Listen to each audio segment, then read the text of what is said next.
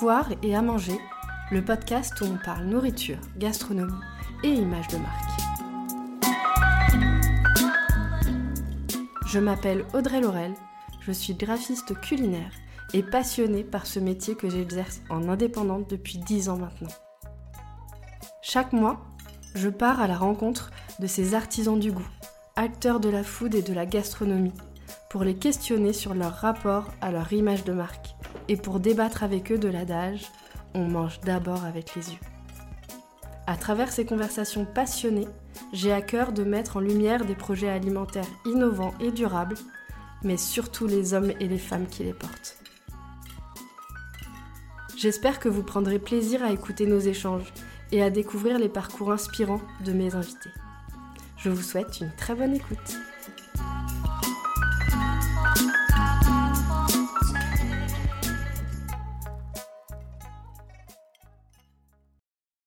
Aujourd'hui, j'accueille une invitée un peu particulière pour ce premier épisode. Elle n'est ni chef, ni artisan, ni entrepreneur de la food. Elle s'appelle Marion Châtelchet et elle est designer culinaire. J'ai rencontré Marion il y a quelques années, après l'avoir complimentée sur Chef d'œuvre, son propre podcast. Et je crois que c'est aussi un peu grâce à elle qu'est né ce projet. Alors euh, la boucle est bouclée et je vous laisse écouter. Bonjour Marion, merci beaucoup d'avoir accepté mon invitation. Je suis vraiment très heureuse et honorée de t'accueillir dans ce premier épisode de podcast. Déjà parce que tu le sais, j'admire beaucoup ce que tu fais et qui tu es. Et aussi parce que tu as carrément créé ton métier. Et ça, ça m'inspire beaucoup. Je trouve que tu as une vision euh, qui t'est vraiment propre dans le monde du design culinaire, avec une approche globale et sans être passé par une formation en cuisine. J'ai appris beaucoup de choses grâce à toi euh, ces dernières années, en te lisant, en t'écoutant et en travaillant avec toi. Alors je suis vraiment heureuse de pouvoir partager un peu de tout ça euh, aujourd'hui avec tous ceux qui nous écouteront. Je crois que tu m'autoriseras aussi à dire qu'on partage une même vision de notre travail. D'ailleurs, comme toi, euh, on ne sait jamais très bien ce que je fais quand je dis que je suis graphiste culinaire. Mais bon, au-delà de ça, c'est essentiel pour nous deux de mettre du sens dans ce qu'on fait. Il y a une autre chose aussi qui nous rapproche. Moi, j'ai l'habitude de dire si c'est beau, le client viendra. Si c'est bon, il reviendra. toi, tu vas encore plus loin en travaillant sur les cinq sens auxquels tu rajoutes le sens de l'histoire. Toi, tu dis, si le beau nous fait venir et le bon revenir, qu'est-ce qui nous fera nous souvenir?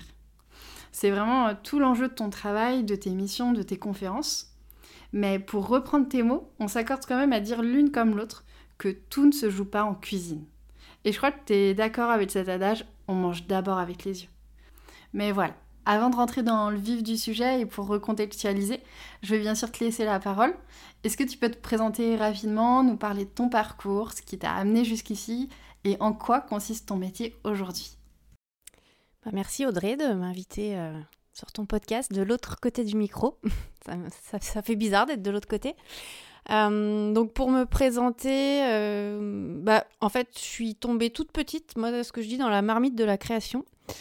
Euh, quand j'étais enfant, je m'occupais avec des feutres, de la peinture, des ciseaux, de la colle, et je voulais être bidouilleuse. Euh, donc tout ça, ça m'a conduit à faire des études d'art appliqué euh, dès, la seconde, à me, ensuite euh, me spécialiser dans des études de textile où j'étais vraiment au contact de la matière, du travail des couleurs, qui est, vraiment quelque chose qui me, qui me plaît fortement. donc j'ai développé beaucoup de sensibilité au cours de ces études-là. Et puis après, j'ai j'ai dérivé, on va dire. Enfin, en tout cas, euh, je suis arrivée dans le monde de la mode, puisque le textile est, un des champs d'application. Euh, enfin, trouve un de ces champs d'application dans la mode. Et j'ai fait. Euh, bah, j'ai eu de nombreuses expériences en tant que styliste et particulièrement styliste matière et styliste accessoire. Donc, je dessinais des sacs, des chaussures, des bijoux pour, des, pour des marques de mode. Et au bout d'une dizaine d'années bah, cette, euh, cette façon de recommencer tous les six mois à créer des nouvelles collections, euh, des nouveaux produits pour que les gens achètent de nouvelles chaussures parce qu'elles sont belles, euh, etc., enfin, a manqué de sens en fait pour moi. C'était encore à l'époque où la mode n'avait aucune ambition éco-responsable et aucun questionnement dans ce sens-là. Et euh, en parallèle de ça, bah, j'étais fascinée par l'univers des chefs, en fait. Euh, c'était avant Top Chef aussi. Euh, et, dès qu'il y avait un reportage sur un chef à la télé, j'étais scotchée devant mon écran. Enfin, donc j'ai commencé petit à petit à, m'intéresser à ce secteur-là.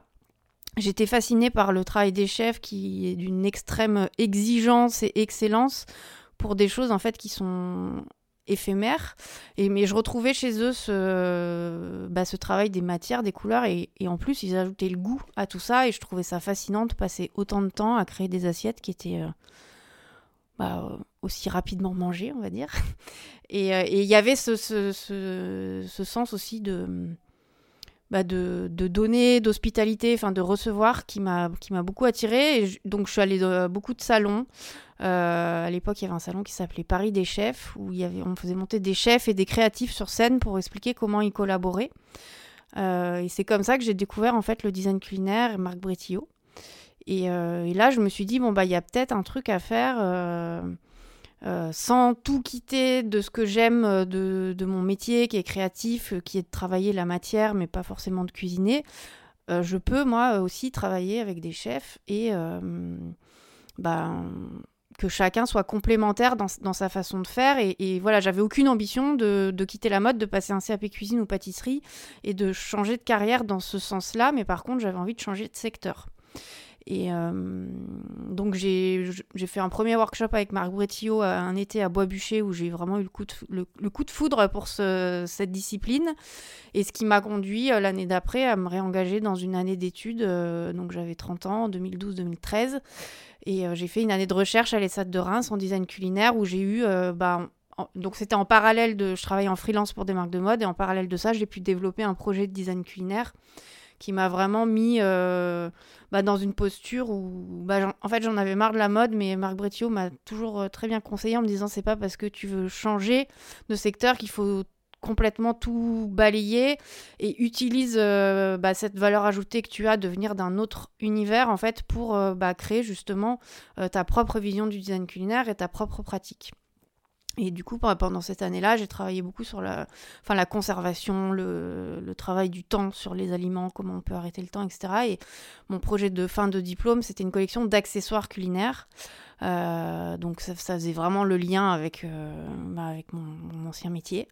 Euh, et puis j'ai travaillé avec un fer à repasser, avec une machine à coudre. Enfin, j'ai vraiment cherché à, à, naviguer entre ces deux mondes qui bah, qui, qui m'ont constitué et c'est comme ça aussi, je pense, que j'ai réussi à, bah, me différencier dans ce, dans ce métier du, design culinaire, puisque j'arrive avec une vision et un transfert de compétences euh, qui vient de la mode. J'ai créé des cahiers de tendances et d'inspiration culinaire. Donc voilà, je, je, réfléchis encore comme on conçoit une collection et, et je le transpose euh, après avec des outils euh, à destination des, des professionnels des métiers de bouche. Et aujourd'hui, tu es à la tête du studio Exquisite. Euh, voilà, donc en 2014, euh, une, année après euh, mon post-diplôme à culinaire, j'ai monté le, studio Exquisite. et petit à petit, j'ai lâché mes clients et mes activités dans la mode pour, bah, depuis maintenant 2000, ça en 2019-2020 où j'ai vraiment commencé à véritablement vivre du design culinaire. donc le studio Exquisite qui est un studio de... Alors moi je dis plus design culinaire parce que c'est un métier qui est mal compris, mais c'est le design au service du culinaire. Donc, c'est-à-dire comment on, a une réflexion de designer et on la met au service euh, d'une expérience culinaire, bah justement, pour faire en sorte que, euh, que tout ait du sens, que la relation au corps soit la, plus juste possible, puisque le designer travaille sur l'ergonomie et la relation au corps. Euh, et donc, c'est tout ça que je mets euh, c'est tout que, que, je mets en pratique euh, autour du moment du repas, autour du, moment enfin, d'un moment à table, et particulièrement dans l'univers quand même euh, du restaurant, puisque c'est bah, c'était mon c'était mon rêve hein, quand j'ai voulu devenir enfin designer culinaire j'avais vraiment cette vision qui était de travailler avec des chefs et c'est ça qui m'a toujours bah, conduite en fait pour savoir où j'avais envie d'aller et pas dévier. Enfin voilà, j'ai fait des. Je me suis cherchée, hein. Euh, c'est pas un métier que j'ai inventé euh, du jour au lendemain. Mais j'avais toujours en ligne de mire euh, cet objectif de réussir à, mettre du design dans l'univers du, restaurant, on va dire. Ok, donc toi ta promesse c'est le design au service du culinaire. Tu travailles sur toutes les attentions pour le client côté salle, euh, entre les quatre murs du restaurant, sans jamais toucher à ce qu'il y a dans l'assiette. Euh, tu interviens sur tous les à côté, les menus, l'art de la table, les textiles, la lumière, même la musique. Et tous ces leviers qui existent autour de l'assiette, qui font en sorte que l'expérience culinaire soit la plus riche possible. Tu dis que pour ancrer des souvenirs, chaque détail autour de l'assiette compte. Tous les détails autour de ce qu'on mange comptent. Tu parles des cinq sens, bien sûr, mais tu parles aussi du sixième sens, le sens de l'histoire qui se joue autour de l'assiette. Mais c'est pas vraiment le sujet aujourd'hui. Moi, j'aimerais vraiment qu'on se concentre sur la vue. Donc pour toi, c'est quoi les enjeux autour du visuel? Quelle est la place de la vue parmi tous ces sens dans l'expérience culinaire? Au restaurant, mais pas seulement. Hmm. Bah, en fait, la vue, c'est... Euh, on reste des animaux hein, à l'origine, donc c'est un, sens qui est euh, hyper euh, primaire par rapport au fait de manger, parce que quand à l'époque où on était euh, des hommes préhistoriques, on pouvait mourir en mangeant. donc la vue, c'est la première connaissance en fait de reconnaître quelque chose qu'on a déjà identifié, qu'on a déjà mangé, on sait que c'est bon ou que ça va nous rendre malade. Enfin, donc il y, y a, un savoir qui s'est qui se perpétue avec ça et c'est un peu nos premiers réflexes. Euh, de, regarder quelque chose qu'on va manger et de savoir si c'est appétissant ou pas, si ça a une drôle de couleur ou pas par rapport à ce qu'on connaît. Enfin, la vue, c'est un, c'est un premier sens de réassurance en fait. Euh, alors maintenant qu'on a des méthodes de conservation qui sont euh, élaborées, qu'on, se rend beaucoup beaucoup moins malade quand on mange et, qu'on peut quasiment plus mourir en mangeant. la vue, c'est devenu plus qu'une réassurance, c'est devenu de la séduction. Euh, on, nous séduit avec euh, un beau dressage, euh, avec une belle pâtisserie dans une vitrine.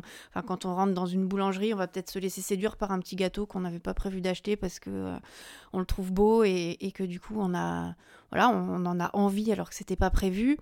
Euh, mais il y a aussi visuellement euh, bah, tout ce qui va être même à côté du produit. Et comme tu l'as dit, je travaille moi beaucoup sur tout ce qui est autour de l'assiette. Hein.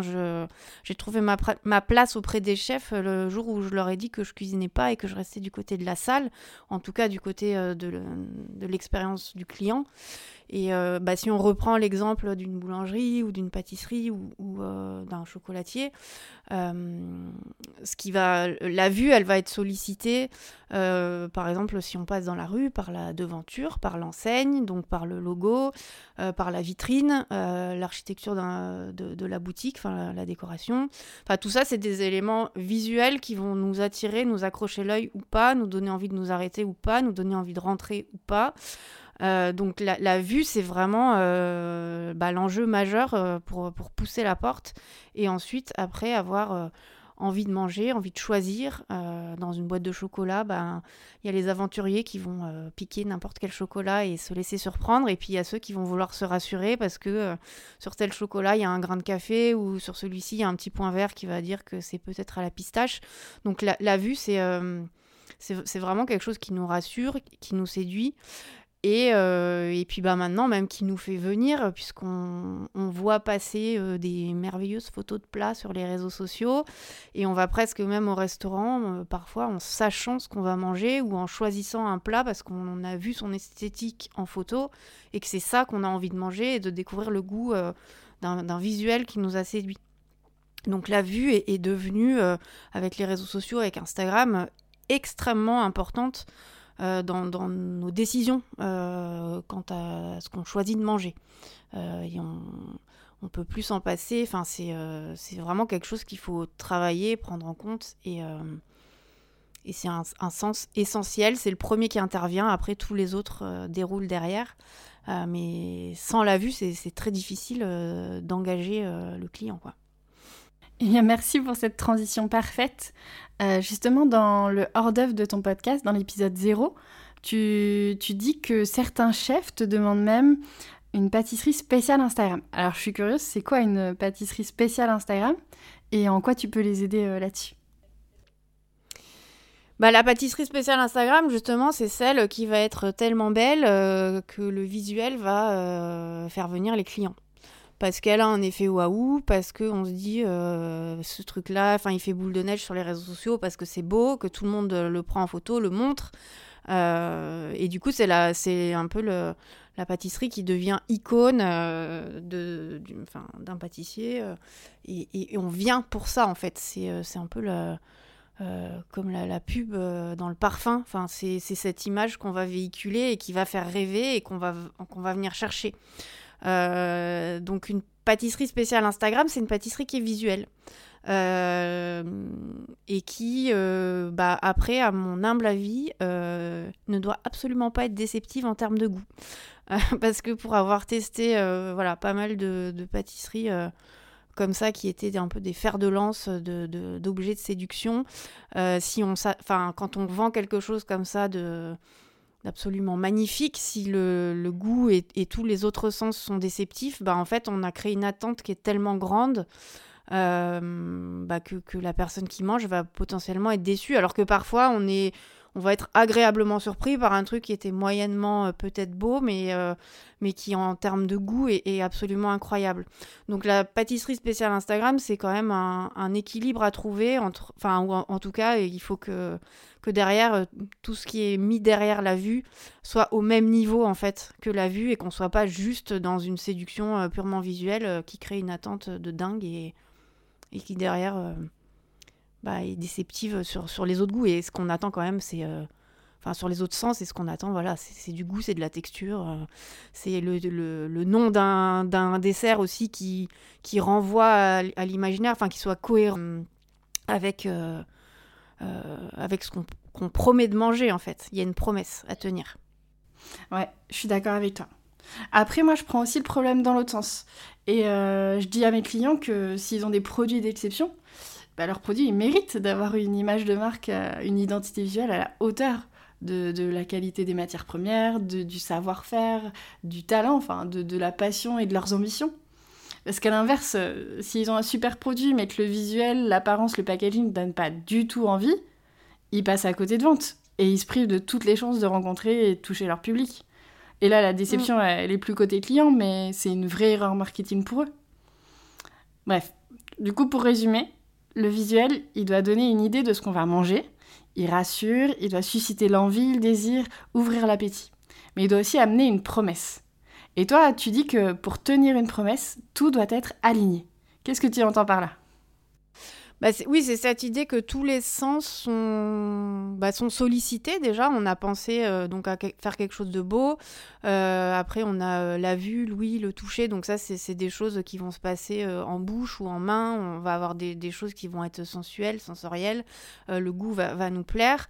Et après, quand je parle d'alignement, c'est trouver justement cette harmonie ou cette justesse, donc à la fois dans la recette, mais dans dans tout ce qui va être aussi autour, euh, on va pas du tout avoir les mêmes sensations et les mêmes, euh, euh, les mêmes souvenirs d'une pâtisserie qu'on va manger dans la rue, dans la barquette du pâtissier qu'on nous aura donné, ou dans une pâtisserie qu'on va nous servir dans un salon de thé, dans une super jolie assiette en porcelaine avec une, jolie petite cuillère, ou même si on la ramène chez soi. et que bah, déjà dans la boîte, la pâtisserie, elle s'est déplacée, qu'elle a enfin qu'elle ressemble plus à ce qu'on a vu dans, la boutique, bah, on, va euh, déjà être dans, un décalage. Et puis bah, chez soi, est-ce qu'on va euh, bien la mettre en valeur aussi ou la manger euh, Est-ce qu'on va la manger devant la télé ou est-ce qu'on va prêter attention à 100% à ce qu'on va manger? c'est cette connexion en fait et cet alignement qui fait qu'on est au plus juste de, tout ce qu'on ressent et, et c'est ce qui se passe dans, dans ce qu'on appelle la Madeleine de Proust en fait. Euh, où Proust, toute sa vie, euh, il a cherché à retrouver le goût d'une madeleine qu'il avait euh, mangé quand il était enfant. et il n'y arrive pas parce que c'est la madeleine de Proust, c'est pas juste une recette, c'est pas une recette technique de madeleine qui est reproductible. C'est une madeleine. Il est arrivé un jour, il est rentré chez sa mère, il n'avait pas faim, elle lui a proposé de, manger une madeleine. Et bah, il y avait peut-être l'odeur de la madeleine dans la maison qui a fait que même s'il n'avait pas faim, il a accepté. C'était servi avec euh, une tasse de thé qui, allait, bah, qui a dégagé aussi une odeur qui allait bien avec la madeleine, une tasse en porcelaine fine, euh, la petite cuillère. Enfin, Proust décrit tout ça avec une extrême sensibilité. C'était aussi la madeleine faite par sa mère, donc il y avait tout cet amour-là autour de ça. Et, et c'est cet alignement-là, en fait, qui fait que cette première bouchée de Madeleine et cette Madeleine est restée inoubliable. Parce qu'il y avait une justesse dans, dans, tout à la fois dans ce qu'il a mangé qui était sublime, mais, mais dans ce confort euh, de son, de, son, corps aussi tout entier autour de, de, ce qui se passait. Donc quand je parle d'alignement, c'est ça, c'est comment on, touche le client avec justesse dans bah, l'histoire qu'on a envie de lui raconter. Donc c'est, on, peut parler de storytelling, mais le storytelling c'est un mot qui peut être un peu creux ou un peu galvaudé. Et c'est justement c'est cette idée qu'on n'est pas juste, dans une histoire qu'on vient plaquer sur un plat ou sur un menu, mais euh, on est dans un alignement où on, raconte une histoire euh, globale, complète autour de l'assiette par euh, bah, tout ce qui va venir intervenir dans, le déroulé d'un repas au restaurant. À partir du moment où on passe devant, on pousse la porte, on nous accueille, on nous donne un menu, quelle est la texture du papier, comment c'est écrit, comment on nous le présente, euh, qu'est-ce qui est posé sur la table, est-ce qu'il y a des fleurs, est-ce qu'il n'y en a pas, enfin, comment est la nappe, euh, et, après tout, tout ce déroulé du menu qui est, euh, qui est une balade en fait sensorielle avec, avec ce qu'on mange, avec nos cinq sens, mais aussi toute cette histoire que le chef nous raconte depuis sa cuisine et qui est relayée par les gens en salle qui sont bah, des acteurs de cette histoire au même titre que les plats. Et, et du coup, c'est tout cet équilibre-là qui se, qui se joue et cet alignement, c'est qu'il faut en dire mais pas trop. Enfin, c'est arriver à faire percevoir des choses qui n'ont pas besoin d'être dites pour que les clients le comprennent et puis euh, donner quelques indices après derrière sur euh, les clés pour que justement euh, tout, s'aligne et que le client se dise ah bah tiens oui avec ces trois mots qu'on m'a dit j'avais peut-être pas vu mais en fait la lampe elle est super cohérente et se dire que rien n'a été laissé au hasard. Euh, sans tout justifier, en le faisant ressentir. Euh, mais, mais voilà, il y, y, a une forme de, bah, de, de direction artistique, hein, comme dans un défilé de mode où euh, c'est pas que des vêtements qui sont portés par des mannequins, euh, c'est toute une préparation. On envoie un carton d'invitation, il y a de la musique, il y a un décor, euh, enfin et, voilà et, c'est comme ça qu'après on fait passer l'histoire d'un produit et d'une collection. Mais chaque chaque détail est pensé depuis la barrette qu'on met dans les cheveux du mannequin au lacet de ses chaussures et voilà, au, moindre, au moindre détail. Et c'est ça qui fait l'image d'une marque, qui, crée un référentiel et un univers de marque, et au, même titre qu'on peut le faire avec euh, un chef ou un restaurant. Et d'ailleurs, ça, c'est une question que je me pose moi, même dans mon métier. Je me dis, est-ce que tu crois vraiment que. Enfin, justement, on disait qu'on voulait mettre du sens dans ce qu'on faisait. Est-ce que tu crois vraiment que les gens. Euh, le commun des mortels, tu vois, qui sont pas dans, dans la sphère créative, du design, est-ce qu'ils voient toutes ces associations d'idées qu'on a pu faire, tous ces détails sur lesquels on a durement travaillé J'en suis convaincue, je me dis que c'est peut-être plus de l'ordre de la vibration, du magnétisme, presque de l'aura. Mais voilà, j'aimerais bien savoir ce que tu en penses. Est-ce que tu crois que des fois, enfin, vraiment tout le mal qu'on se donne euh bah, Je pense qu'effectivement, il y a, tout, le monde ne perçoit pas ce sens aigu euh, du, détail qu'on va avoir quand on conçoit le projet, quand on conçoit une identité, quand on conçoit une expérience. Euh, par contre, comme tu dis, il y a... ça, ça, ça reflète d'un état d'esprit et d'une énergie. Et, euh, et, moi, je pense que les gens, même s'ils ne comprennent pas tout, qu'ils voient pas tout, ils, ressentent qu'il y a un truc qui est... alors j'allais dire maîtrisé, mais maîtrisé pas dans pas dans le sens euh, du, du, contrôle ou, de mais, mais, mais que tout est enfin en fait tout est aligné. cette réflexion en amont apporte une, une très grande fluidité derrière après euh, pour les personnes qui travaillent en salle parce qu'elles ont euh, des enfin des outils des mots une histoire un fil conducteur. Enfin du coup les, les, par exemple les gens ne sont jamais perdus parce qu'ils savent pas quoi répondre parce qu'ils ont des branches auxquelles se raccrocher. En fait on leur a donné des outils et, et, ça, ça je pense que ça joue vachement dans l'expérience du client.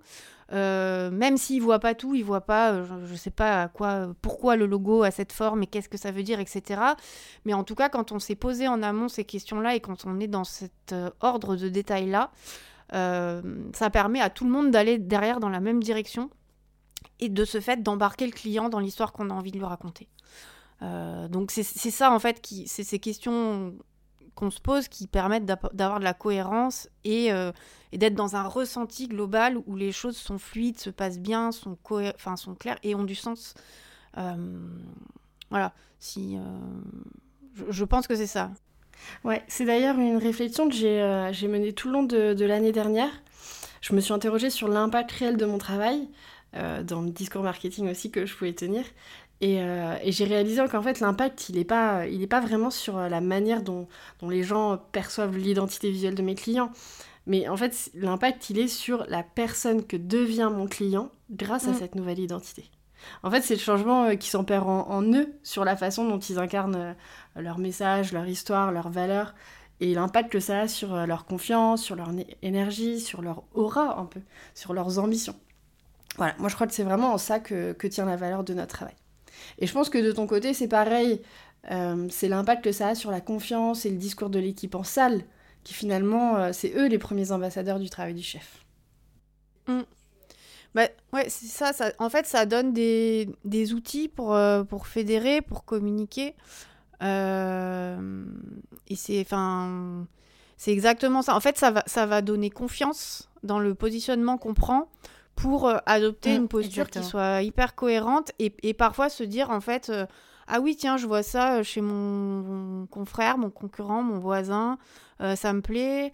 Euh, est-ce que je peux m'en inspirer, mais comment je le redigère aussi à ma sauce? Comment j'en fais quelque chose qui m'appartient à moi avec, à partir de mon histoire, justement? Ou est-ce que euh, c'est complètement hors du cadre et, du coup, ça, je le laisse aux autres En fait, ça, permet de, effectivement d'être euh, d'être précis sur, sur après sur ce qu'on fait créativement parlant. parce qu'on a une idée, bah, on, sait pourquoi on fait les choses et, ce qu'on a envie de raconter. Et c'est l'objectif de, de tout entrepreneur. Hein. Et c'est comme ça qu'on arrive à toucher son client. C'est parce qu'on est clair avec soi-même et avec, euh, avec ce qu'on fait. Euh, et pas uniquement justement est, parce qu'on est dans la séduction visuelle. C'est parce que les gens aussi se retrouvent dans l'expérience globale qu'ils vont trouver chez, chez la personne chez qui il va. Mmh, bien sûr. Et comme tu parles d'expérience globale, euh, j'aimerais revenir sur une anecdote que tu partages dans ta conférence sur la singularité. Euh, tu parles du Bocuse d'Or et du travail que tu as fait avec le chef euh, David Tissot sur ses menus artichauts. Tu peux nous en parler? Ouais, bah alors ce qu'on a fait ensemble sur les menus, en fait, c'était pour la sélection euh, France, donc la première étape du Bocuse d'Or.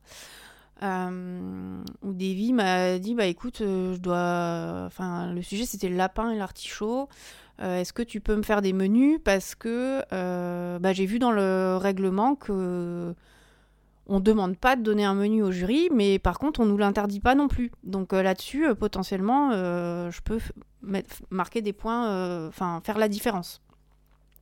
Donc, qu'est-ce que tu peux me proposer? Alors, je vais peut-être plus développer sur le, menu de l'art parce que c'était très visuel et, même sans visuel, je pense que vous, allez réussir à, imaginer ce qu'on a fait.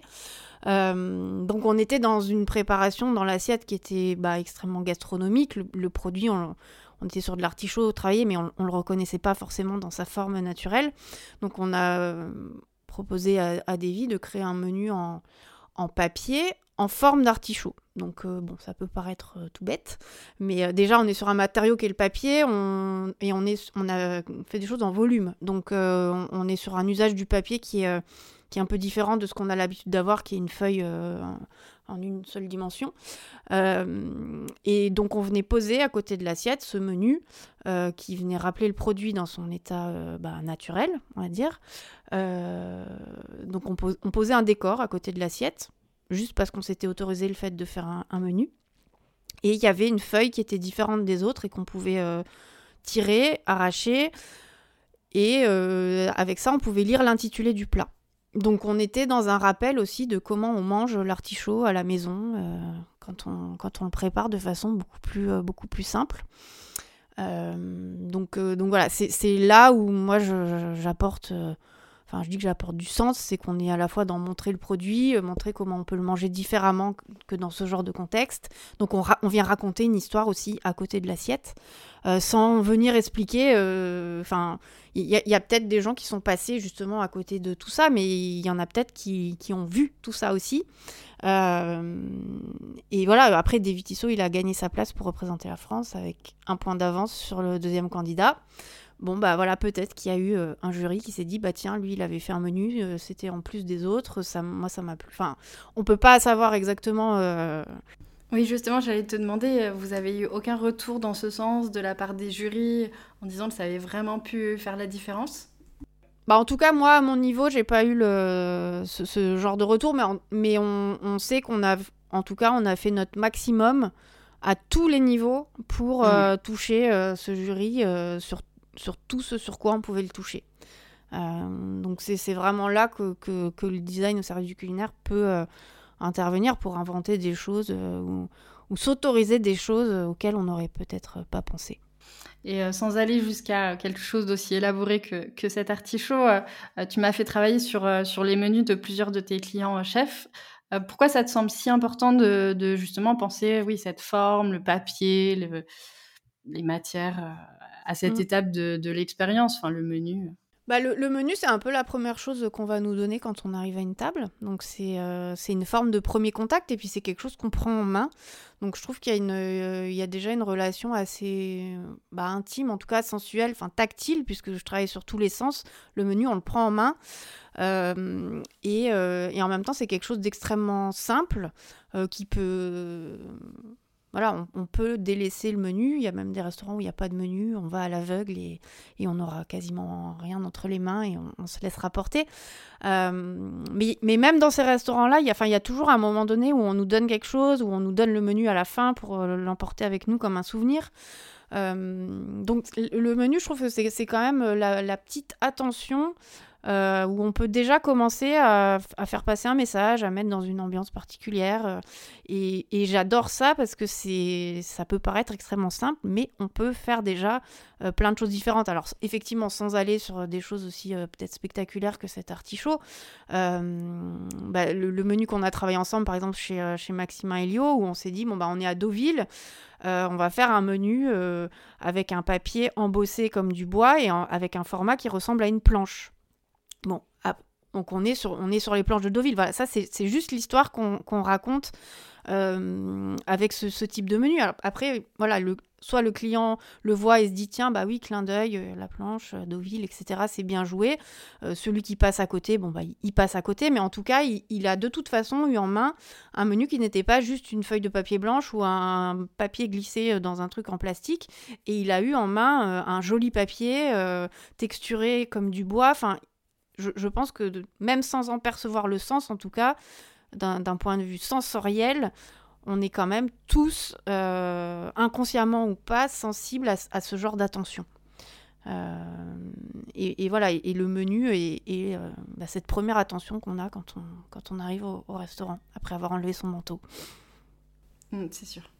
Et pour revenir sur les menus Maxima, on avait effectivement imprimé euh, les différentes formules sur ce papier bois euh, format planche, mais qu'on avait en plus inséré dans une pochette qui était faite euh, dans un papier bleu irisé qui évoquait la mer, parce que les produits de la mer, c'est un peu aussi l'essence de la cuisine de Maximin, et il propose plusieurs formules qui sont censées faire voyager ses clients de la mer à l'intérieur des terres normandes.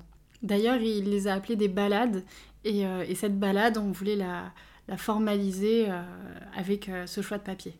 Voilà pour compléter euh, ce que tu as dit. Et du coup, est-ce que tu penses que toutes ces attentions, tous ces détails pensés côté client en salle interviennent dans l'attribution des étoiles Michelin? Je pense notamment à l'un de nos clients qui a fait appel à tes services pour, pour retravailler toute l'expérience client, l'univers du restaurant, pour, pour arriver à décrocher leur deuxième étoile. Alors, le... c'est une question euh, un peu délicate. Hein. Je ne suis pas dans les, dans les rouages du guide Michelin. Après, euh, moi, si je me réfère à, à ce qui est écrit euh, quand on cherche sur Internet à, à quoi correspondent les étoiles, une étoile, on est sur une très bonne cuisine. Deux étoiles, on est sur une table excellente qui mérite un détour. Et sur trois étoiles, un établissement remarquable qui mérite le voyage. Donc on voit qu'on observe rien que dans l'intitulé des, critères un changement d'échelle et euh, sur les, restaurants sont évalués euh, pas à la même échelle, hein, la cuisine, la table ou l'établissement, plus on monte en excellence. Donc euh, rien qu'avec ça, on peut être tenté de penser que tout ne va pas se, jouer en cuisine. Après, je connais pas les critères euh, exacts hein, du, guide Michelin ou du classement des, World 50 Best, par exemple.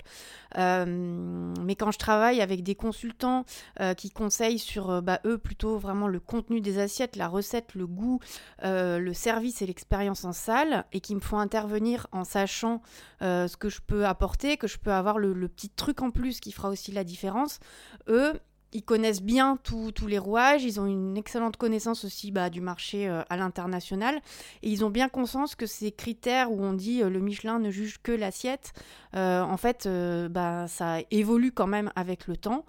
et puis, il ne faut pas oublier non plus que le chef ne travaille pas que pour ses critères d'excellence, que pour un guide, que pour avoir des étoiles, mais aussi avant tout pour ses clients qui sont là tous les jours. Et les clients recherchent de plus en plus d'expériences singulières. Hein. On a été privé de restaurant pendant plusieurs mois avec le Covid, et maintenant, quand on va au restaurant, c'est vrai qu'on on attend de vivre une expérience singulière, différenciante, et ça, euh, quel que soit le niveau de gamme en fait. Donc euh, parfois je suis là aussi juste pour euh, réouvrir l'horizon.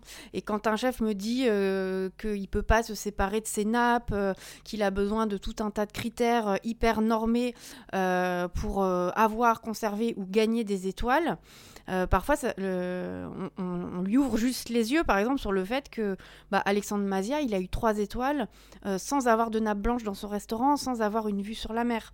Donc, euh, il y, a, beaucoup de choses qui, se jouent effectivement aussi en cuisine et surtout sur toute l'expérience et sur toute l'histoire qui va embarquer le client dans une histoire, dans un voyage.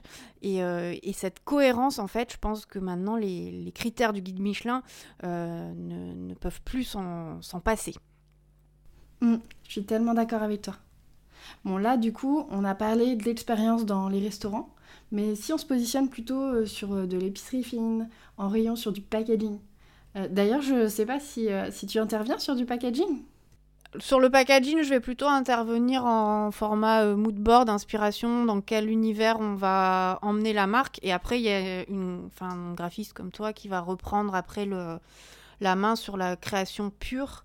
Euh, moi, je vais plutôt intervenir en, voilà, en, direction artistique pour euh, déjà, par rapport à la marque, qu'est-ce qu'on peut imaginer et, ça permet de structurer après euh, tous les métiers qui vont, qui vont développer les packs.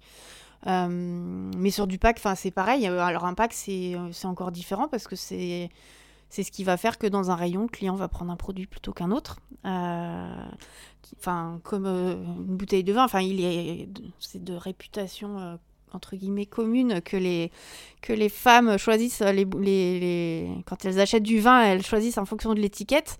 Euh, voilà, pour moi, c'est pas. Enfin, j'ai remarqué que je fonctionne comme ça et j'ai plein de copines qui fonctionnent comme ça, donc euh, je sais pas si c'est les hommes, les femmes, etc. Mais c'est là, où on voit le, pouvoir en fait d'un visuel, d'une charte graphique, euh, de, la séduction. en fait, quand on connaît pas le produit, ben, ce qu'on va mettre à l'extérieur va, va nous influencer dans notre, dans notre acte d'achat, dans nos choix. Et, et, sur du pack, c'est effectivement là, bah, la même chose que euh, bah, que dans une assiette, ou, euh, même après, il y a aussi le pack de pâtisserie, euh, où quand on achète une pâtisserie, bah, on revient chez soi avec, avec une pâtisserie, et l'attention qu'on a mis dans le pack aussi est, super importante, à la fois en termes de transport, et puis on, on a cette on a ramené un petit morceau de l'univers du magasin chez soi, en fait, si, si le, pack est, est, est, bien travaillé. Donc, c'est ça, fait partie de, l'univers du produit, euh, au même titre que, tout le reste. Et toi, très personnellement, euh, quand tu es euh, bah, face à un rayon dans une cave, face à 1000 bouteilles ou dans un rayon d'épicerie fine, vers quoi tu vas vers quoi tu vas aller naturellement Enfin, à quoi tu accordes de l'importance sur un packaging Est-ce que plutôt ceux qui vont montrer le produit, ceux qui vont être très sobres bah, je pense que j'aime bien voir le produit quand même. Enfin, j'ai jamais, je me suis jamais vraiment totalement observé hein, dans ce, cet acte très intuitif justement de se dire pourquoi choisir un produit plutôt qu'un autre. Euh, mais je dirais, bah, oui, voir le produit, il y, a cette réassurance quand même de se dire, bon, bah, je, sais, entre guillemets, ce que j'achète ou à quoi ça, va ressembler. Euh, après, moi, je vais être hyper sensible euh, au graphisme, enfin, une belle charte graphique, à des couleurs et je peux être très sensible aussi à, acheter des produits parce qu'il y a une gamme de produits, enfin en tout cas comme une collection. Euh, ou, la déclinaison de produits par rapport à, enfin, à différents goûts, différents produits dans une même marque euh, va être bien faite. Et je vais pas acheter qu'un produit, d'ailleurs, je vais en acheter euh, plein parce que je trouve qu'ensemble, ils, ils, sont très très beaux et, et que ensemble ils, ils, ont une famille qui est voilà qui est esthétique, qui est cohérente, qui est visuelle. Donc il y a, y a c'est pense voilà, ce qui va facilement pouvoir me séduire, c'est cette cohérence euh, globale et générale euh, par rapport à, ce qu'une marque reflète aussi euh, sur l'ensemble de sa gamme. Ouais, je vois très bien, je vois très bien ce que tu veux dire. Et ça, c'est vraiment quelque chose, moi, que je mets en avant auprès de mes clients. Enfin, je leur dis en plus, avoir un effet de gamme, ça, justement, ça incite à l'achat. Enfin, tu viens à l'origine pour un produit, et eh bien, tu vas repartir avec trois parce que tu as, cet effet de gamme. Ok. Mm. Euh, je voulais aborder un autre sujet, du coup, l'un des autres aspects de ton métier. Euh, c'est dont tu en as parlé au début, euh, la création de carnets d'inspiration culinaire. Alors, tu as fait cinq numéros, je crois que tu as fait en auto-édition, comme des carnets de tendance, ou sinon tu en fais à la commande sur un sujet, un thème précis. Tu décris ça comme des outils pour inspirer, pour nourrir l'esprit. et ça fait, je trouve clairement écho à ton podcast Chef d'œuvre qui questionne les chefs sur leur processus créatif. Et d'ailleurs, je me trompe peut-être, mais tu étais la première à proposer ce type de support dans le culinaire, appliqué à du culinaire? Bah, sous cette forme, il y, a déjà eu, euh, enfin, il y a eu des cahiers de tendance hein, dans le culinaire. Euh, j'ai pas inventé euh, la, tendance appliquée au, culinaire. Euh, mais c'est vrai que moi, je me suis éloignée de cette notion de tendance, de se dire, bon, bah euh, voilà, c'est la, la, mode du thé matcha, euh, c'est la mode des bubble tea, il faut que tout le monde se mette à, faire ça. J'ai vraiment abordé le, le, cahier de tendance sous l'angle de l'inspiration, donc j'appelle plutôt ça des cahiers d'inspiration culinaire. Et, et, pour moi, c'était issu voilà, de mon, expertise dans la mode, où j'ai à la fois bossé pour des bureaux comme Nelly Rodi, où je je participais à la création de ces univers tendance, ou pour des marques pour lesquelles bah, j'utilisais ces cahiers, ces outils pour créer des collections. Donc c'était comment on transforme euh, bah, cette matière qu'on nous donne à l'entrée d'une saison en nous disant ça va être la tendance de ça, et comment ensuite on le, on le redigère et on, le transforme pour que ça colle à l'ADN d'une marque. Si on nous dit euh, c'est la tendance du mauve ou du violet ou du jaune et, que cette marque-là, c'est pas du tout son ADN de marque, on va pas foncer tête baissée dans une tendance euh, qui, ne, correspond pas du tout euh, à sa cible ou à son client. Donc les, cahiers de tendance, je les ai vraiment conçus en me disant, bah, je veux je veux donner des outils en fait aux chefs qui, quand ils les feuillettent, les mettent dans, enfin qui déconnectent le cerveau aussi, qui le mettent dans un état d'esprit créatif parce qu'il y a des images euh, juxtaposées les unes avec les autres qui, en les voyant ensemble, vont faire émerger de nouvelles idées. Et c'était vraiment cette idée d'avoir des outils qui, euh, bah, en quelques minutes, en prenant très peu de temps, parce que aussi les chefs sont toujours en train de courir après le temps, de se dire en feuilletant ce, genre d'outils-là, euh, on déconnecte, on, se met dans une autre gymnastique d'esprit et euh, il y a des connexions qui vont se créer pour créer son propre produit à partir de bah, de choses qui sont à la fois issues bah, des tendances, parce que c'est pas Marion qui décidait que euh, telle saison on allait s'inspirer euh, des abeilles, du miel ou, ou, bien de la mer, mais c'était des, quand même des grands courants que je voyais ressortir, émerger dans les arts, dans le design, où, où tous les designers euh, commençaient à, travailler sur l'eau ou des choses comme ça. Donc donc c'était des tendances émergentes et, visuelles. mais c'était pas de la tendance qui se périme tous les six mois. Et les, les, hmm. cahiers, je les ai édités en, ouais, en 2019, j'en ai, j'en ai sorti 5 tous les 6 mois. Et moi, je les utilise encore euh, au quotidien quand j'ai des nouveaux projets, euh, parce, que c'est, de la, c'est plus de l'inspiration que de la tendance. Et, et, euh, les thématiques sont intemporelles, puisque c'est aussi beaucoup lié à la nature, à, une esthétique. et, et, pas des tendances de consommation de ces tels produits qu'il faut avoir à tel moment. Mmh. Donc, euh, donc voilà, c'est des outils vraiment pour euh, mettre son cerveau dans un, dans, un autre état d'esprit et, dans une gymnastique où on va pas chercher à se dire bah tiens oui cette photo elle est belle je la reproduis et je fais mon gâteau exactement de la même forme mais se dire euh, ah oui tiens sur cette planche ça m'emmène dans tel univers ce qui est intéressant là c'est toutes les matières bon bah je vais créer quelque chose d'inventer à partir de tout ça et c'est ce qui fait que personne ne va faire la même chose à partir du même outil en fait. donc c'est là où c'est des outils créatifs et pas des outils directifs qui disent c'est ça qu'il faut faire, mais plutôt bah, chacun s'approprie chaque sujet vraiment à sa façon. Et après, donc ça, c'est des, outils clés en main, on va dire. Et euh, j'ai eu euh, j'ai des commandes, alors soit sur, sur des marques, sur des produits pour euh, faire des moodboards un petit peu dans cet esprit-là par rapport à l'ADN d'une marque. Donc là, c'est du sur-mesure. Et je fais ça aussi pour des destinations touristiques. Donc on a, bah, on a travaillé ensemble sur le dernier carnet de, de la Réunion, où là c'est pareil, on, vient s'inspirer des ambiances de territoire de, bah, d'une île qui est multifacette, multiculturelle, pour en isoler des, bah, des ambiances de territoire, donc qui sont des sensations très différentes par rapport aux endroits où on est dans l'île, et pour dire ça, ça peut inspirer des nouveaux produits culinaires. Enfin, l'idée, c'était pas de révolutionner la cuisine traditionnelle et la cuisine créole, mais de se dire pour s'adapter aux nouvelles tendances de consommation. Enfin, par exemple, les consommateurs ont envie de manger euh, plus de produits euh, frais, crus, moins cuits, moins de viande, euh, des, jus, peut-être moins d'alcool.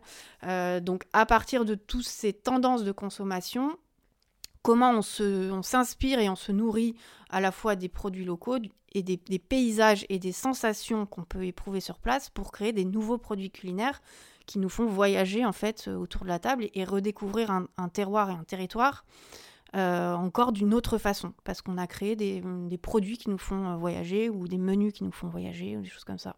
Est-ce que tu as déjà eu des retours justement de, de, locaux qui ont utilisé tes carnets et qui ont réussi à, transformer ça en, en nouvelle création?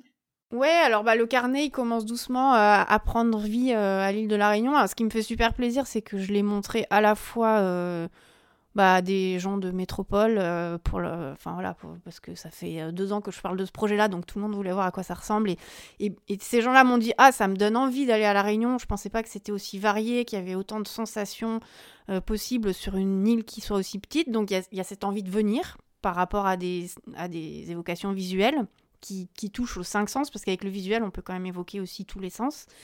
Et après, euh, j'ai eu aussi des retours euh, de gens qui vivent à La Réunion, qui sont déjà allés à La Réunion et qui m'ont dit euh, c'est extrêmement juste dans la façon dont, dont, tu as décrit l'île et, sorti des pistes créatives. Donc ça, ça m'a foncièrement rassurée parce que j'ai beau passer un mois et demi à La Réunion l'année dernière. voilà, je, je, ne suis pas là-bas au quotidien. Donc, donc l'idée, c'était aussi de proposer un outil créatif qui soit bah, juste par rapport à, à ce, à ce territoire-là. Et, et euh, donc, euh, donc ça, c'est chouette de voir que chacun s'y retrouve, soit dans une envie, soit dans... Et, et dans une envie, voilà, de... De, bah, de s'inspirer aussi de ce melting pot hein, qui, a, qui, a, constitué la Réunion pour le, faire encore euh, vivre autrement et évoluer encore avec bah, des nouvelles créations de produits qui ne sont pas là pour concurrencer ce qui se fait déjà, mais pour compléter et s'adapter aussi à des attentes de consommateurs. Et euh, pour revenir sur tes propres carnets, du coup, est-ce que euh, tu fais une sorte de formation après auprès des chefs qui se le procurent? Parce que bah, cette capacité à créer des connexions euh, en une fraction de seconde, c'est ta singularité, c'est ta force, ta sensibilité, c'est très caractéristique de ta pratique du design, mais tout le monde n'est pas capable de le faire. Est-ce que tu, les... Ouais, est-ce que tu leur fais une formation un petit pour, pour qu'ils prennent en main le carnet, pour justement qu'ils soient pas simplement dans, dans la récupération, mais dans la transformation bah ça c'est marrant parce que ça a été un des enjeux. Euh, moi quand j'ai lancé mes carnets et que je venais de la mode et que je suis entourée de gens qui ont travaillé dans la mode, enfin qui sont créatifs et pour moi c'était tout simplement évident qu'on allait comprendre comment utiliser euh, ces, cahiers. Et en fait, ces cahiers, au démarrage, je les ai, enfin, je les ai vendus qu'aux gens les plus créatifs euh, de, la sphère de la, de la food. Parce qu'ils ont tout de suite vu comment ils allaient pouvoir euh, les utiliser et que c'était effectivement un investissement, mais ils ont vu le, potentiel, en fait qu'il y avait derrière. là où ceux qui étaient peut-être moins créatifs, ils avaient les yeux qui brillaient, ils trouvaient que c'était plein de, de ressources, mais il euh, y en a qui m'ont dit j'ai la même chose sur Instagram et sur Pinterest. Alors euh, non, il y, a un travail quand même de relecture, de proposition. Enfin, je partais en début de saison, j'avais 4500 visuels, j'arrivais à en avoir 800 à la fin, qui étaient euh, dispatchés sur 200 pages, mais pas associés n'importe comment. Donc y a, on n'est pas du tout dans des images qui défilent comme ça et, qu'on saisit les unes après les autres, mais il y, a déjà un, travail de, digestion, on va dire, de l'information.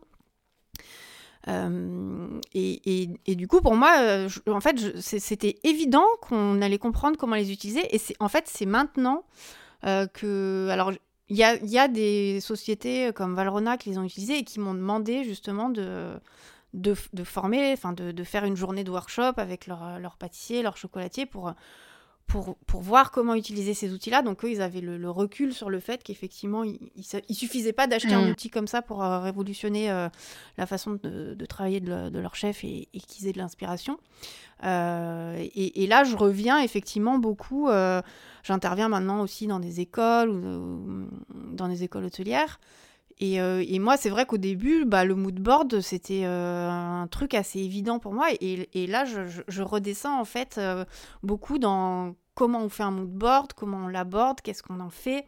Et, dans beaucoup de pédagogie, en fait, pour. mais comme pour moi, c'était assez inconscient et, vraiment très naturel, en fait, de passer d'une image à une autre idée. j'ai eu beaucoup de mal à, expliquer en fait ce processus créatif et, c'est seulement maintenant que je suis en train vraiment de le décortiquer. Euh, et, c'est marrant parce que les cahiers, en fait, je les ai faits il y a. Donc, j'ai commencé en 2019 et voilà, j'en ai vendu tout de suite et, ça, ça a été un peu mon, ma, façon de, pousser la porte hein, dans le monde du culinaire parce que j'avais un truc de concret à vendre. Mmh. J'étais pas juste là à dire on peut travailler ensemble et j'avais un produit. Euh, mais ils se vendent presque plus facilement maintenant qu'ils ont 5 ans que, que quand je les ai lancés, où ils, ils étaient encore peut-être aussi euh, trop euh, précurseurs ou trop en avance. Et où là, maintenant qu'on a, on, est plus dans, dans, une pédagogie du mood board, de l'inspiration, etc., ils se vendent. Enfin, en fait, je cherche plus à les vendre, mais on continue de me les acheter. Donc peut-être aussi parce que voilà, je, communique mieux ou en tout cas il y, y, a plus de, de, de, pédagogie sur comment on peut les utiliser et, qu'est-ce qu'on peut en faire. Hmm. Oui, bah parce qu'aussi avec le temps, tu connais beaucoup mieux tes clients et tu sais, euh, tu sais comment leur parler, comment les aborder. quoi. Et maintenant que tu as cette parfaite connaissance de tes clients euh, euh, et ce recul, je voulais savoir quel a été, tout projet confondu, quel a été ton projet préféré et pourquoi? Bah alors là, c'est difficile, c'est difficile de choisir. Hein. C'est comme si tu me demandais de choisir entre mes clients ou, ou mes bébés, mes enfants, parce que c'est la création, c'est toujours quand même euh, un peu ça. Euh, après, un des projets là qui me vient, sur lesquels je me suis le plus sentie euh, dans ma zone de génie et sur quelque chose d'extrêmement fluide et, naturel, où j'ai pris énormément de plaisir, c'est le cahier d'inspiration que j'ai fait pour l'île de la Réunion. Sur lequel on a travaillé ensemble. bah déjà, c'est un projet qui a subi, subi énormément de décalage à cause du, confinement du confinement, enfin des confinements euh, qui étaient en décalé entre la Réunion et ici. Euh, du coup, le voyage a été reporté trois fois. Donc, quand j'ai enfin réussi à partir, ben, j'étais euh, juste déjà super contente. et puis, bah, sur, sur place, ça m'a vraiment conforté dans le fait que j'avais déjà très bien préparé le, voyage, ressenti déjà énormément de choses en, en commençant à faire des de morde avant même d'aller sur place. Donc, j'étais déjà dans, dans un ressenti qui était bon, mais ça m'a vraiment permis après d'être sur place, d'affiner complètement ces ambiances que, je travaillais. Et puis j'avais euh, des centaines d'idées par jour euh, qui me venaient pour créer des nouveaux produits inspirés par telle ou telle racine d'arbre, telle ou telle euh, couleur que j'avais pu voir sur une plage ou sur une feuille. Ou... Donc, donc là, j'ai vraiment senti que j'étais en ébullition tout le, temps de ce projet. Euh, et puis quand je suis rentrée et qu'il a fallu euh, synthétiser et formaliser tout ça euh, dans un carnet, donc à l'usage des, professionnels, pour que ça, devienne un outil pour eux, je me suis pas du tout perdue dans tout ce que j'avais vu. Et en fait, ça a été très facile pour moi de faire cette synthèse, en fait. et j'ai proposé un premier jet à mon client en, me disant, bon, bah, il va y avoir quand même pas mal d'ajustements, pas mal d'allers-retours, c'est normal, c'est ma vision, je, leur propose quelque chose. Et en fait, euh, bah, il y a eu très peu de commentaires sur le fond. Euh, c'est un peu comme si j'avais eu carte blanche en fait, euh, parce que j'ai tout de suite cerné les besoins, cerné le territoire et proposé des choses qui correspondaient à ce qu'on pouvait faire et à, ce qu'on attendait de faire pour créer des, produits qui correspondent aux nouvelles attentes des consommateurs. Donc, et puis c'est un projet aussi qui conjuguait euh, bah, un travail de mood board, de la DA sur la création d'un menu en sept plats, donc un travail euh, étroitement lié avec un, chef, euh, un développement aussi de sept cocktails, donc il y avait le côté mets, boisson, photographie culinaire, enfin c'était un projet vraiment transversal avec une colonne vertébrale extrêmement solide. et du coup, j'ai voilà, pris énormément de plaisir sur ce projet-là et, j'aimerais bien faire un projet comme ça euh, au moins euh, une fois par an. Eh bien écoute, je suis vraiment très heureuse d'avoir participé à, ton projet préféré. Euh, je voulais aborder avec toi un dernier point avant de clôturer cette interview. il y a quelques années, j'ai eu l'honneur de travailler sur la refonte de ton identité visuelle. Est-ce que tu peux nous dire pourquoi tu as ressenti à un moment le besoin de retravailler ça? Pourquoi à ce moment-là en particulier? Et qu'est-ce que ça a changé pour toi, si tant est que ça ait changé quelque chose? Euh, Alors, bah, je sais plus cette envie de, quoi elle était née exactement, mais en fait, au début, j'ai lancé le studio Exquisite. Euh, euh, enfin, j'ai fait un logo moi-même en prenant une typo. Enfin, il n'y avait pas eu un énorme travail.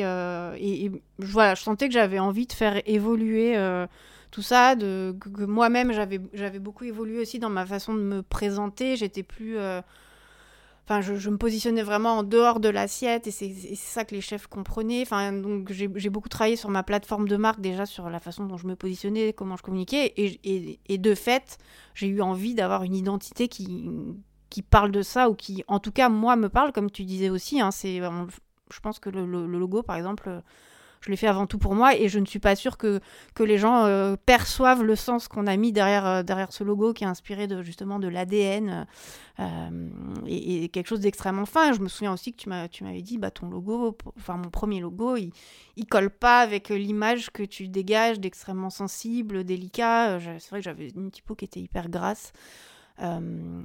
donc c'est parti de cette envie-là d'avoir quelque chose qui, moi, me parlait, dans lequel je me reconnaissais dans cette évolution aussi de, ma démarche.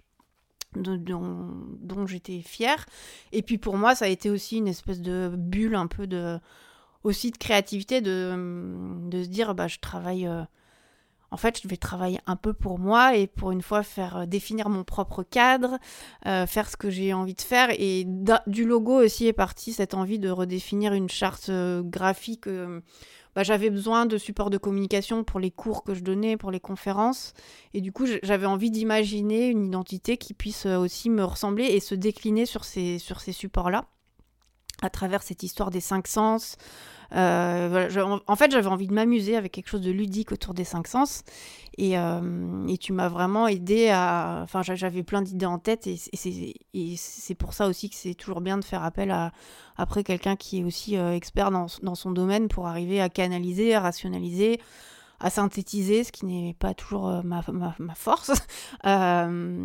et, et, du coup, en fait, je me suis beaucoup amusée avec cette identité-là, mais à la base, je pense que je savais, j'avais une intuition, pareil, c'est comme quand j'ai dit, au début, euh, bah, je veux bosser avec des chefs. Là, j'avais l'intuition qu'il y avait un truc à faire autour des cinq sens et que c'était vraiment ça mon, enfin mon, ADN et, ce sur quoi je travaillais, les cinq sens plus le sixième sens le sens de l'histoire et comment rendre ça visuel parce que c'est quand même assez conceptuel. Euh, et, en fait, cette identité, pendant longtemps, elle a un peu dormi parce que elle me ressemblait beaucoup, mais je trouvais qu'elle ressemblait pas à ma cible. Enfin, ça, ça a été une question qu'on s'est posée aussi, euh, où j'avais commencé à, poser ces formes sur des fonds euh, roses super flash. C'était super beau, mais je m'adresse quand même souvent à des hommes. Enfin, il y, avait un espèce de décalage entre ce que j'avais envie de montrer et, la cible aussi à laquelle euh, je m'adressais. Mais il y, a quand même un truc qui... En fait, j'ai commencé à tirer ce fil-là des cinq sens via cette charte graphique. Euh, et, c'est un truc que, qui est devenu euh, un peu ma colonne vertébrale et, ma ligne directrice. Euh, j'ai fait mon DEDIX là-dessus, hein, sur, sur, les, sur les cinq sens. et j'utilise maintenant, enfin cette charte, je ne l'ai jamais autant utilisée que cette année, justement, parce que j'ai réussi à l'intégrer dans des projets créatifs où on est venu me chercher pour bah, développer des ateliers, soit pour des enfants au Centre Milleforme à Clermont-Ferrand ou pour euh, un workshop pour Ruinard euh, pour euh, l'inauguration de leur carte blanche avec JP Hein. Et oui, il y avait ce, cette, enfin, j'ai fait ce lien avec les cinq sens et ma charte est devenue en fait le support de mes propositions aux clients. en, utilisant bah, l'œil, le nez qu'on avait fait et tout ça. Et en fait, je me dis, elle commence seulement à, vivre un peu comme bah, voilà, une, vraie identité qui se déploie, euh, que j'ai fait un peu à l'intuition il, y a quelques années parce que j'avais envie de m'amuser, mais qui là commence à, voilà, prendre vie, à prendre sens. et de, devient aussi un peu ma, ma signature et euh, je décline euh, voilà, des, cartes de vœux ou des. J'avais envie de faire des petits biscuits euh, en forme avec ces formes-là. Enfin, il y, a plein de choses à faire. Mais voilà, on a, on a défini un cadre en fait dans lequel après je peux, je peux m'amuser et que je peux utiliser en fonction des, besoins. Oui, dans mon souvenir, c'était vraiment ça. tu avais cette intuition, comme tu l'as dit, autour des cinq sens, et tu avais besoin de le formuler. L'enjeu, c'était de, rendre lisible cette formule que tu avais inventée euh, et, qui effectivement aujourd'hui avec euh, la Madeleine de Proust est clairement l'un des éléments de ton discours de marque et même de ton personal branding. Euh, mais voilà, je me souviens que tu avais des difficultés à rendre ça lisible auprès de tes interlocuteurs. Et donc en quelques mots, pour toi, c'est quoi un bon logo, une bonne identité visuelle? C'est quelque chose de simple et efficace. Euh, moi, c'est vraiment quelque chose que je défends, la simplicité. C'est-à-dire que quand on commence à dire qu'on va travailler dans le moindre détail, que tout va avoir du sens, euh, on peut être tenté d'en rajouter aussi beaucoup pour, euh, pour que chaque chose voilà, prenne du sens, devienne plus visuelle, devienne plus claire pour les gens. et après, il y a l'étape où il faut arriver à en enlever le maximum pour avoir juste le, enfin, le strict nécessaire. bon, j'ai été un peu biberonnée avec un père architecte avec la phrase euh, Less is more. Euh, mais, mais en fait, euh, voilà, c'est au-delà d'être un concept et d'une phrase célèbre, c'est souvent ce qui est le plus dur à faire parce qu'on a tendance à, à en rajouter pour se rassurer. Oui, ça me fait d'ailleurs penser à, la citation de Saint-Exupéry. La perfection est atteinte non pas lorsqu'il n'y a plus rien à ajouter, mais lorsqu'il n'y a plus rien à retirer, ou quelque chose comme ça. Ouais, voilà, oui. Quand il n'y a plus rien à enlever, c'est que c'est bon, quoi. Euh, et, là, c'est là où on touche juste, en fait, euh, euh, dans, un bon logo, ou dans... Parfois, un bon logo, c'est juste un bon choix de typo, c'est un petit détail, c'est pas forcément en, faire des caisses. Et enfin, moi, je, trouve que c'est là où on arrive à avoir aussi de l'impact. parce qu'on a un parti pris qui est très fort et on n'essaye pas de plaire à tout le monde ou de, danser entre, plusieurs euh, envies, plusieurs tendances. Mais c'est ce qui est le plus dur à faire, hein, c'est de faire des choix. Mm, je sais que moi, le plus beau compliment qu'on a pu me faire euh, pour décrire mon travail, c'est dire que ça avait une apparente simplicité, mais une grande intelligence. Pour, euh, pour dire qu'au premier regard, on mm. a l'impression que c'est très simple, et en fait, une fois qu'on se plonge dedans, bah, il y a du sens dans chacun des choix graphiques. Mm, on va maintenant finir cette interview avec quelques questions rituelles. Bon, la première, elle t'est vraiment destinée, car comme tu dis aujourd'hui, pour décrire ton métier, tu dis que tu crées des madeleines de Proust. C'est vraiment un des éléments distinctifs de ta communication, de ton discours, de ton approche, et comme je le disais, même de ton personal branding. Alors j'étais obligée de te demander, euh, quelle est ta madeleine de Proust à toi? La première qui me vient, là, parce que j'en ai, j'en ai plusieurs, alors il y, y, en a que je cite dans le TEDx, mais la première qui m'est venue là quand tu m'as posé la question, euh, c'est les canougats. Alors que pas grand monde ne doit connaître, donc je vais expliquer ce que c'est. Les canougats, c'est euh, des caramels qu'on fait à Noël euh, dans ma famille. c'est une recette qui vient du côté de ma mère où on fait des caramels avec du chocolat, du beurre, du sucre et du miel. et c'est juste le meilleur truc du monde. et en fait, on, ne les fait qu'à Noël. Donc il y, a, ce, je pense que voilà, le canouga est le meilleur truc du monde parce que ça a un goût euh, qui revient tous les ans et qu'on c'est pas qu'on s'interdit de les faire le reste de l'année. En fait, le reste de l'année, on n'y pense même pas parce que c'est pas Noël. Et quand ça commence à sentir le canouga dans la maison, euh, là, il y a plein de souvenirs qui reviennent. Je revois euh, ma mère quand j'avais je sais plus, 7 ans, euh, s'énerver parce qu'on les coupe au couteau et du coup il faut qu'ils aient la bonne texture et quand c'est trop dur c'est très difficile à couper, ça se casse dans tous les sens, ça en met partout et je revois ma mère couper les canougas en s'énervant parce que ça, ça se cassait et, crier de toute façon c'est la dernière fois que j'en fais, euh, c'est fini, euh, ça me saoule et moi être pétrifiée de peur de me dire bah c'est les derniers canougas que je vais manger en fait. donc voilà, c'est cette Madeleine de Proust qui fait, qui fait remonter plein de souvenirs de, toutes les histoires qu'on a autour des canougas, parce que ça vient de ma grand-mère, donc après je vais pas rentrer dans le détail de toutes les histoires de la famille, mais c'est pas, c'est pas qu'un caramel, c'est une transmission, c'est voilà, tout ça. Et peut-être que c'est la même, mais euh, du coup, c'est quoi ta gourmandise préférée, ton plat doudou euh, Peut-être que c'est aussi les canougas. Mais... Non, bah non, parce que au, mois, de juillet, si j'ai besoin d'un doudou, euh, il n'y aura pas de canougas. je pense quand quand je réfléchis et que je me dis quel est le plat que tu emmènerais sur une île déserte si tu pouvais emmener qu'un truc, ça serait du très bon pain et du beurre salé. Donc, et, c'est voilà, c'est quelque chose que je mange assez facilement. Et ouais, pareil au restaurant, quand on m'amène un bon pain et du beurre, euh, je trouve que c'est vraiment une attention, euh, une attention toute particulière et, qui est très simple, mais qui peut être divinement bonne. Euh, et même dans du pain et du beurre, on peut être créatif, on peut raconter une histoire. Donc, je, ouais, je dirais ça, je pense. Est-ce que tu as une marque food un peu coup de cœur à, à nous partager? Bah, ce qui me vient, c'est la Bao Family. Euh, alors, c'est, c'est pas une marque d'épicerie, ou... mais c'est, c'est, pour tous les concepts euh, bah, de lieux qu'ils arrivent à créer, avec justement ce sens du détail, ces ambiances qui nous embarquent à chaque fois dans une vision de l'Asie particulière euh, à travers bah, des couleurs, des matières une vision contemporaine aussi de, ce qu'on peut imaginer hein, du, restaurant chinois et, ils développent aussi leurs propres produits. Hein. Ils, développent euh, euh, leur, leur, sauce qu'ils vendent. Donc il y, a, c'est un produit à part entière à la fois dans l'expérience et euh, après dans le, bah, il y a de la vente à emporter. Enfin, chaque, chaque, détail est vraiment soigné, mmh. signé. et voilà, c'est ça, serait ça pour moi. C'est un endroit où je vais régulièrement et, pour moi c'est bon signe quand on, quand on revient, euh, surtout quand on habite à Paris et qu'on a un choix. Euh, euh, on pourrait aller tous les jours ou toutes les semaines dans des restaurants différents et il y a quelques endroits comme ça où, je me surprends à avoir envie d'aller, de retourner et pour moi c'est ça, c'est des lieux qui sont aussi très très réussis. Hmm. Et enfin, est-ce que tu as des actualités à nous partager?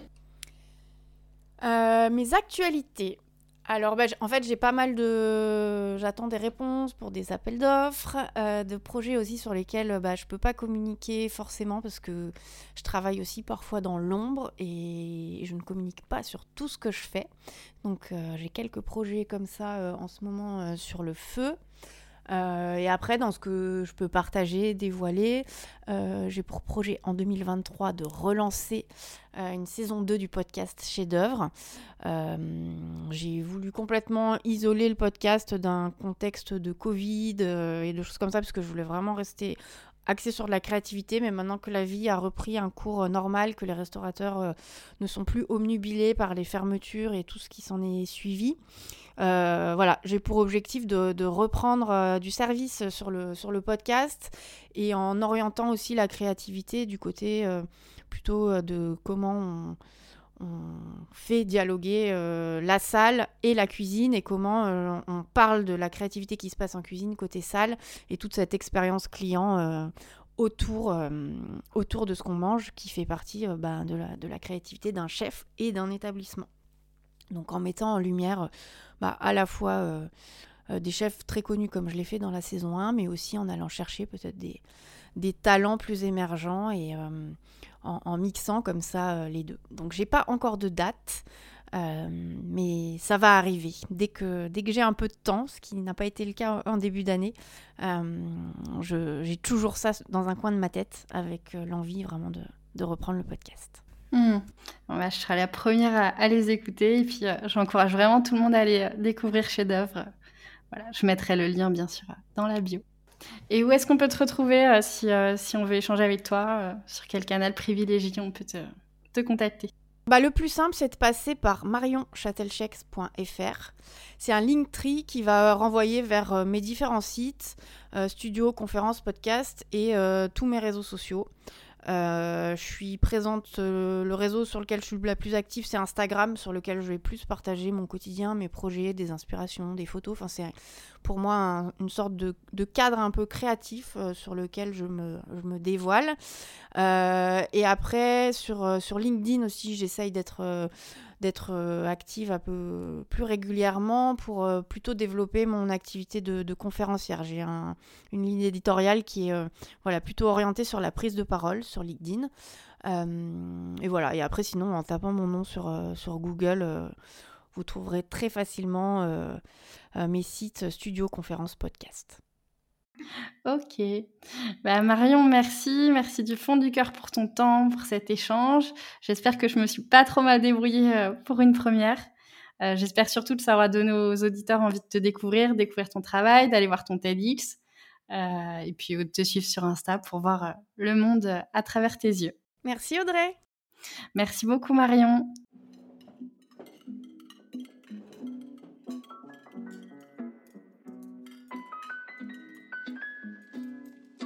J'espère que cet épisode vous a plu. Si c'est le cas, vous pouvez soutenir le projet en mettant 5 étoiles sur Apple Podcast ou Spotify, mais aussi en en parlant autour de vous ou en venant en discuter avec moi ou mes invités. Vous pouvez me retrouver sur mon compte Insta at audrey.graphisculinaire pour suivre les actus du podcast, me poser vos questions ou me faire vos retours sur les épisodes. Merci beaucoup pour votre écoute et je vous dis à très vite pour un nouvel épisode.